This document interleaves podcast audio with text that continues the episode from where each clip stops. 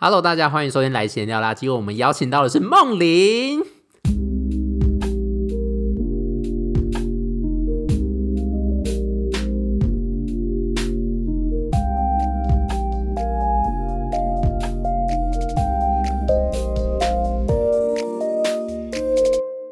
Hello，大家，今天我们邀请到的是梦玲。Hello，Hello，大家好，我是蔡梦玲。今天找梦玲来呢，是因为。觉得梦玲的一个 求学过程非常的特别，从我们高中认识到大学到出来找工作，都觉得梦玲偏坏，没有走在一个正确的社会规范的道路上，所以我们就今天可以来聊一下我们两个彼此在就是可能高中啊大学都在想些什么这样子，在做选择的时候啦。那你要不要先介绍一下自己现在是在干嘛？然后。反正就是介绍你是从哪里来的啊，这样。反正我跟刘桃丽是学院社认识的嘛，然后台大的室友，然后我现在在加速器工作。应该很多人没有听过加速器，就是在新创圈，如果新创公司需要有各种疑难杂症，然后自己没有办法帮助自己的话，他就会去找加速器做一些，不管是资源的媒合，还是一些商业模式的辅导。OK，那我们就从。呃，因为这个加速器可能是很后面的事情，我们就先从高中开始聊好了。因为你高中那个时候是三类组嘛，就是你高二的时候是选三类组。那你觉得你从选三类组的这个决定到你最后选择经济系，这这个中间的整个考量，你自己大概是经过了哪些呃想法呢？选三类组其实没有太多的考量哎，因为竹中是一个蛮畸形的生态啊。就是成绩好的就是去三类，然后二类就是成绩不够好，但是又要读理科的。那一类就是可能有真的很有特殊的喜好，或是真的成绩很烂。没有，我个人的个人的看法。我觉得你一下子一看就地图炮到非常多人。不是，我们三类有超过一半吧？有，应该有。OK，那所以那时候三类你就想说哦，反正我自己应该要继续待在功课好的地方，所以就待在了三类这样子。因为三类跟二类其实学的东西都一样啊，只是三类多了一个生物而已，对啊，所以我那个时候就觉得说自己应该都可以读，这样就先不要这么早去限制自己的发展方向。那你知道为什么呃会想要选择经济系呢？那个时候。我不知道哎，可能是因为我身边很多亲朋好友，或是他们的家长，他们是科学园区的呃员工吧，就觉得工程师的生活蛮无聊的，就好像说我大一只要进入某个理工科系，我的整个人生就定了吧。我大概就是去科科学区上班，就人生就这样了。那其实跟家里也蛮多争执的，因为很明显嘛，就是工程师的薪水很好啊，然后。社经地位也不错啊，然后爸妈其实那个时候还蛮反对我读商的，那后来就取个折折中，就是经济或是财经吧，还有国企是比较他们比较可以接受的。其实欧美也是这样啊，你可能有听过一些脱口秀的，他们说经济系是华裔家长最可以接受、分数最低的系。所以你的那个整个过程好像有点早熟，因为对于新竹的高中生，他们可能就会觉得啊，我看到的旁边就是一个园区，那我就是应该要进入园区工作。那对你来说，你好像是比较早就认识到，呃，认知到说这件事情好像不是你太喜欢的一件事情。那个时候不喜欢啊，对。还有一个点就是我不想要去清交了，因为让我整个人生都在新竹，就而且新竹这么小。所以，那你之后到经济系，你觉得你跟你自己一开始不想要理工的那个想象，还有一些其他关于经济系的经济系的 fantasy，你有觉得有符合吗？嗯，其实我那个时候对经济系没有太多的想象，我反而是对台大学生有很多想象，就是觉得台大生可能都很认真啊，然后都泡在图书馆读书之类的，结果殊不知大家也都在。就是课业压力反而好像没有竹中这么高，我不知道啊，经济系是这样。那有没有觉得你还好有选经济系？就有好有坏啦。经济系的好处就是它的必修很少，台大啦，它的必修很少，是最低毕业学分嘛，所以你可以有很多的时间，你可以有很多的学分，继续修其他的你有兴趣的课。那我也必须说，就是经济系你必须要自己找未来出路了。那你觉得你在台大经济系就是学到对你来说现在很重要的那种 mindset，或者是一些思考的模式，大概会是什么呢？我觉得是总体的观点呢，因为我们的必修就是个体经济学跟总体经济学嘛。那个体就是以个人的角度来看，说你为什么要做这个经济决策，然后最好是一个合理的决策。那总体的角度就是说，以一个社会或是一个国家的角度来看，说你这个人或是你这个公司是不是有贡献的。那这样就回到说，当我们在当我在选工作的时候，我可能不会只看他的薪水，因为其实薪水应该说你薪水高不代表你贡献的比较多。有很多薪水小偷嘛，有大很多人都会炫耀或是在分享说他有找到了哪些钱多事少离家近的工作。对我来说，我会比较在乎说，实际上这个工作可以带给我什么样子的好处或是成长之类的。所以就是说，你在学完这种看事情的看法之后，会觉得好像应该要有更多角度去看同一件事情，这样子。嗯，就是把自己放的比较不重要。然后来看，就是有点像是你抽离你自己，然后去看说，那为什么你要做这件事？OK，那你有了这个 mindset 之后，到你现在，你之前选择这份工作，你有觉得你那个时候有考量到什么吗？就是有依什么来当很大的考量，说你现在要做这份工作？其实我这份工作是之前已经实习了快一年的公司，然后。实习期间，我大概就知道这个公司有什么问题啦。但是如果以为什么要还是要加入这间公司的话，我觉得就是有两点吧。一个是其他公司虽然说他们可能薪水比较好，可是他们都是做一些很特定的工作，就是呃，应该是说他会告诉你要做什么，然后你大概不会偏离太多，就是跟他们的 JD 上面写的内容应该就差不多。然后你想要做其他工作的时候，他可能也会挡你。会说那是别人的事情，但我们这边就比较自由一点，就是你可以主动去争取你想要做什么事情。那第二点就是我们学的东西还蛮特殊的，是创业的方法论。如果你有在台湾创业的话，你大概就知道台湾创业没什么方法，就是请一些成功人士回来演讲，说他当时是怎么做到的。可是大家都知道成功不能复制嘛，那。你看越多这种东西，或是听越多这种人讲，你反而越不知道你要怎么走，因为每一个每一个选项都会有人支持啊，因为每个人都是每个业师，每个成功人士都是根据他自己的旧有的经验去讲，但那种经验不一定就是符合时宜的。那我们这边学的方法论就是，其实是从矽谷来的啦。那矽谷是创业创投很兴盛的国家，然后也已经证明了他们这个方法是有效的。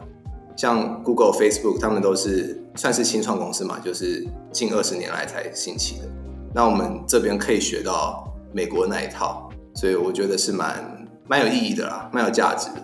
所以有点像是你们相信了戏骨的这一套，然后想要把它带进台湾来，这样子，就是这一整套的方法论。对。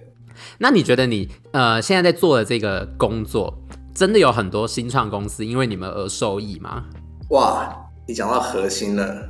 我必须说没有很多，理由并不是这个方法论不够好，而是我们这些人，因为呃，我们公司大部分都是说，就是大部分人没有太多的工作经验，其他的工作经验，就是像我，我是一毕业就进去，那在吸收这个理论的同时，你也必须要有一些实物，让你可以就是触类旁通，或是你可以实际上提供帮助。其实到目前为止，我觉得我们没有帮到太多。新创公司的忙，可是我觉得是在进步的。OK，所以我有两个问题。第一个是你们整个流程是怎样？就是我假设今天是我是一个想要创业的人，我把我的 proposal 丢给你们，然后你们就跟我讲说我的 proposal 有哪里可以进步。然后呢，我们有一个辅导的期间，就是我们一年有两个 batch，就是两个 program。那一个 batch 就是五个月，差不多半年了。那如果你审核进来我们的 program 的话，我们会 assign 给你一个 coach，然后还有课程。课程大概两个多月，然后 coach 就是跟着你这五个月，然后都会跟你一对一的去讨论那个商业模式，或是如果你有投资的需求的话，也可以帮你安排媒合投资人这样。所以大家的那个脱离你们的时机，会是他们觉得他们赚到钱的时机吗？就是 program 有一个明确的结束的时间，那结束的时间我们会叫它叫做 demo day，就有点像是成果发表的意思。那 demo day 那一天，呃，团队就会上台 pitch，上去简报他们做的事情，然后台下可能会有一些投资人啊，或是一些合作伙伴。OK，所以你们这这整件事情，他们都是不需要出钱的。这些创业者在台湾是因为台湾政府蛮大力推广新创的，所以台湾很多的加速器都是免费。可是美国的很多加速器是要付钱的。那你可以稍微跟我们讲一下，你自己在台湾做这种事情，你觉得台湾的新创产业最需要改善的大概会是哪几点？就比如说我今天是一个很有热情的人，那我想要出来做新创，你觉得大家通常有的通病会是什么？我觉得有两点吧。第一个是眼界很小，就是台湾的很多的人会很注重于细节，对，他们会会沉溺于那个战术的执行。而不去想说战略要怎么走，就是他们都会太着重于小的方向，就像这个活动，我现在要办，那我需要去怎样去 organize 这个活动，而不去想说为什么我要办这个活动。因为新创公司虽然说很自由，可是你的时间也是很宝贵的嘛。那我觉得很多台湾的新创都没有考虑机会成本这个概念，就是哪一个是对他最有利的活动，但他们就是往前冲，就是他们。在做一件事情的时候，丢出来的那个路可能不够多，所以他也没有办法有那么多考虑的 options。这样子不一定不够多啊，这就是要发挥发挥创意的时候啊，发挥想象力的时候啊。很多时候就是他们连想都没有想。那第二点其实跟第一点有点像啊，我觉得也是人值的问题，因为很多台湾的创业家啦，台湾是很不鼓励创业文化的嘛，就是你可能身边没有太多人在创业。所以这会导致说，真的有在创业那些人是很敢冲的人，但有时候太敢冲，对你个人也不是好的事情。我不知道创创业家人的值其实很难说，就是你同时你要能够往前冲，但是同时又又要能够择善固执，就是这是这是一个心态上的那个差别。像是我我们在辅导的时候，因为我们都很年轻嘛，那有一些创业的团队就会说。啊，我都已经试过这个了，都已经试过那个了，我的经验就比你多，那为什么我要听你？那这种情况其实你就很难光是用嘴巴上就去说服他，可是你又只能用嘴巴上说服他，因为我们就只是在辅导你，实际上还是要他自己走，那就会陷入有一个比较尴尬的局面。呃，让我理解一下你刚刚讲的话哈，让我想一下前面跟后面有什么关系。所以你的意思是说，那些企业有时候太固执。有时候太固执，有时候又太不固执，就是过犹不及，但是好像就是没有到那个中间一点，知道吗？哦，就是大家不够灵活啦。哎、欸，可以这样说啦。对，OK，心态上，心态上，所以你会觉得大家都没有把他真正要做的事情搞清楚，是吧？其实蛮多的啊。等等，所以他们大家到底会比较想要的是解决问题，还是他想要赚大钱？其实这是一样的啊。如果你要赚大钱，你就必须要解决一个很大的问题啊！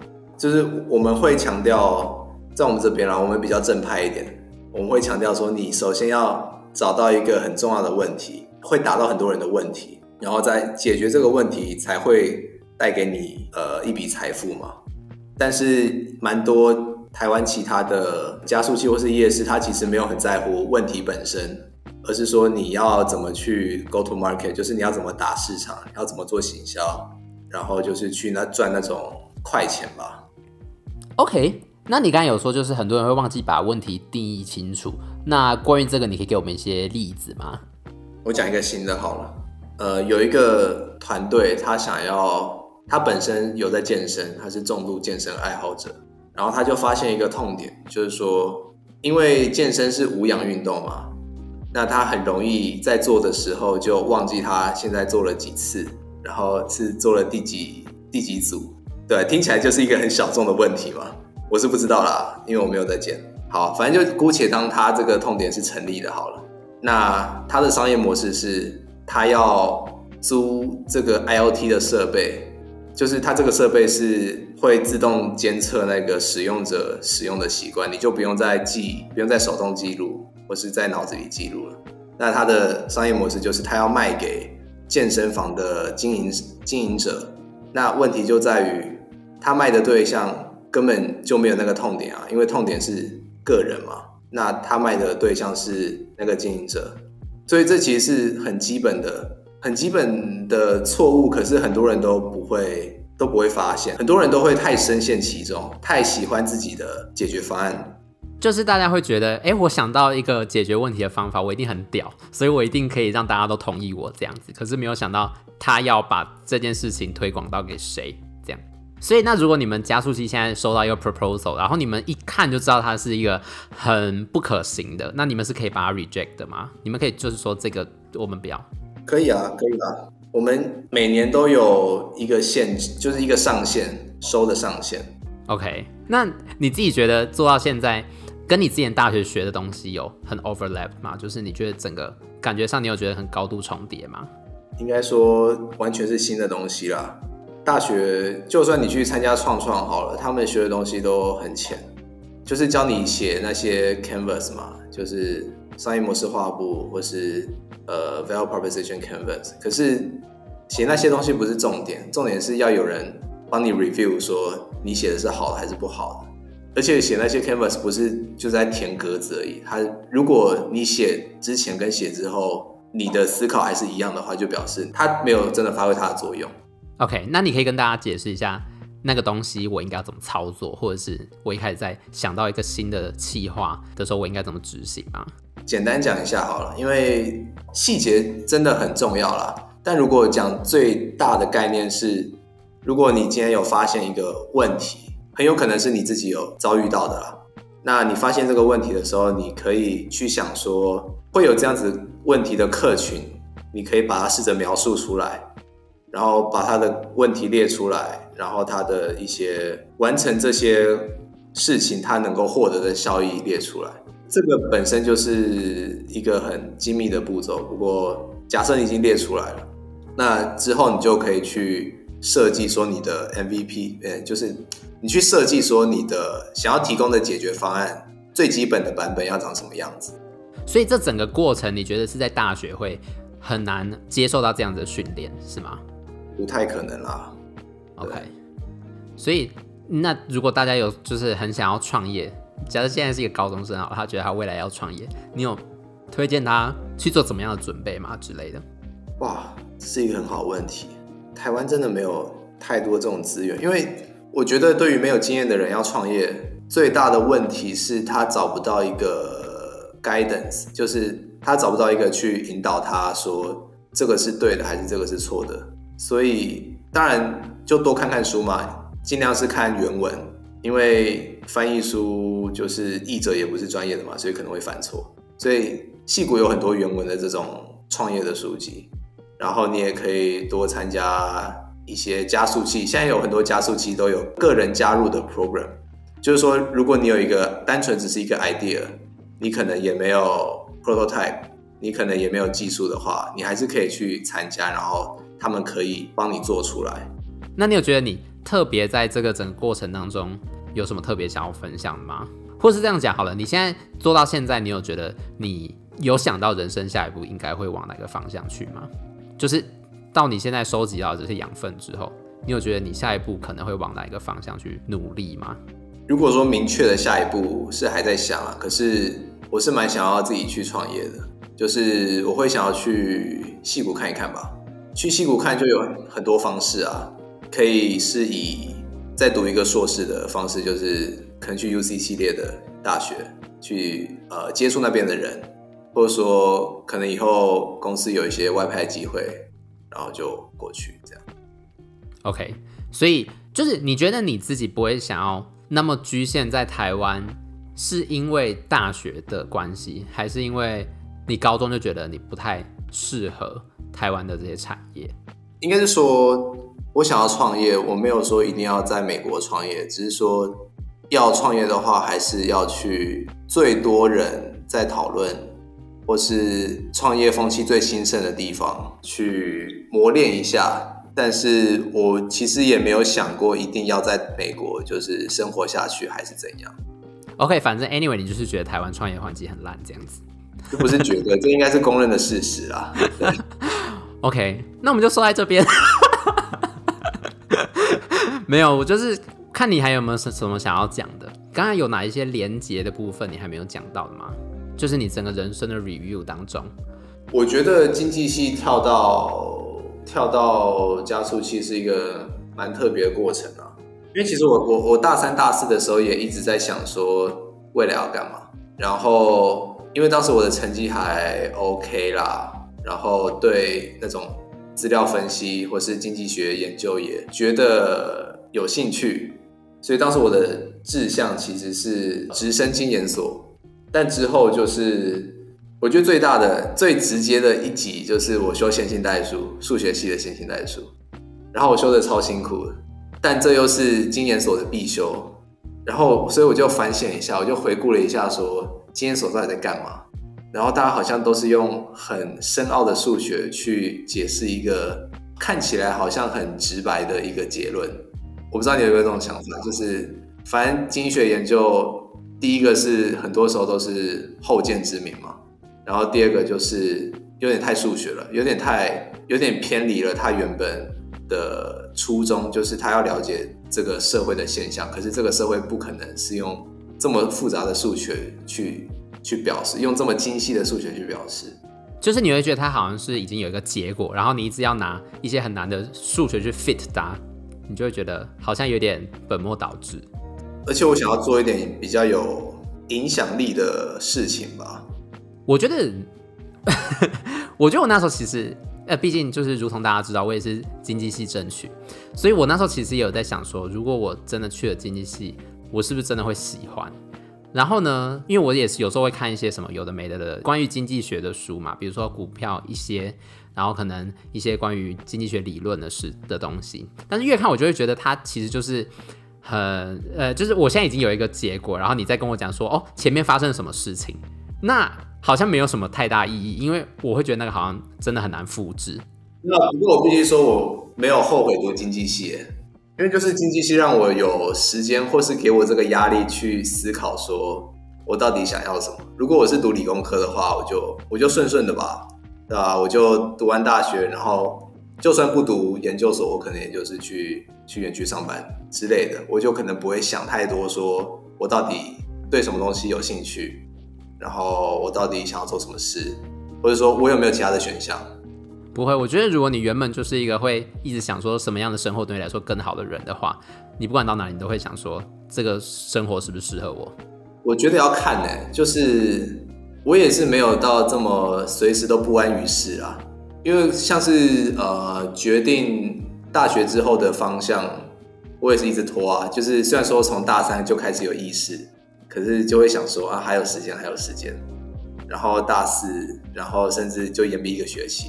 但我觉得，当你有还有选项的时候，你可能就会屈就于那个你觉得 OK 的选项。我自己啦，我们今天这样聊是不是有点太干？太认真？不是很干，对，就是有点很认真呢，是认真在聊。我们可以聊你最近还没有在拉琴啊？我最近当然是没有在拉琴啊，但是我上次回去帮帮忙别人弹配伴奏，我是很开心。我现在很喜欢帮人家配伴奏，所以你现在只有在弹钢琴而已。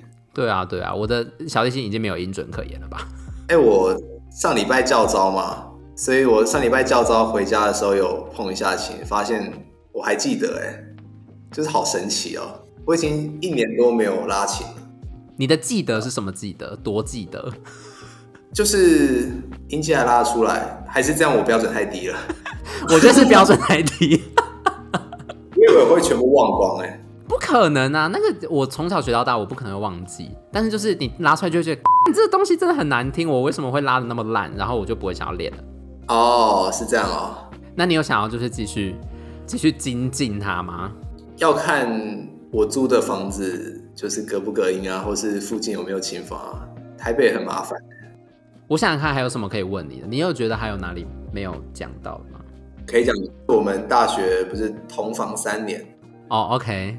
然后呢，我们又没有发生什么太特别的事吧？哎、欸，真的哎，就是明明明明三年，然后什么都没发生。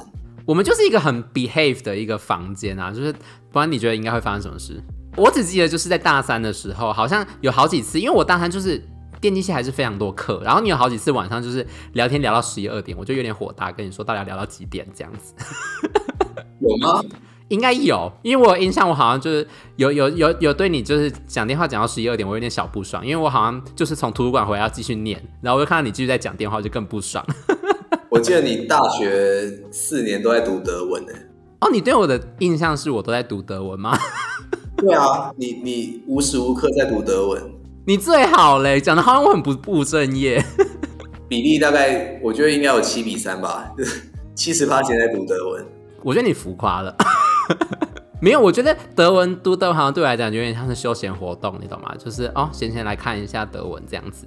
对，但是我跟你说，我今天中午呢，因为我就是要跟我的那个德国人聊天嘛，今天中午就是跟两个德国人吃饭，然后我有一个月回台湾，说没有讲德文，所以他们讲的就是爆干快，然后我回答就是爆干慢，就是我不可能直接回你，你知道吗？我要想一下，你不要直接叫我要回你，可是就是我就回的很烂，然后我今天中午就对自己的德文能力非常的就是你知道没信心，觉得自己啊怎么讲的那么烂这样子，对，我还是会有这种信心受损的时刻。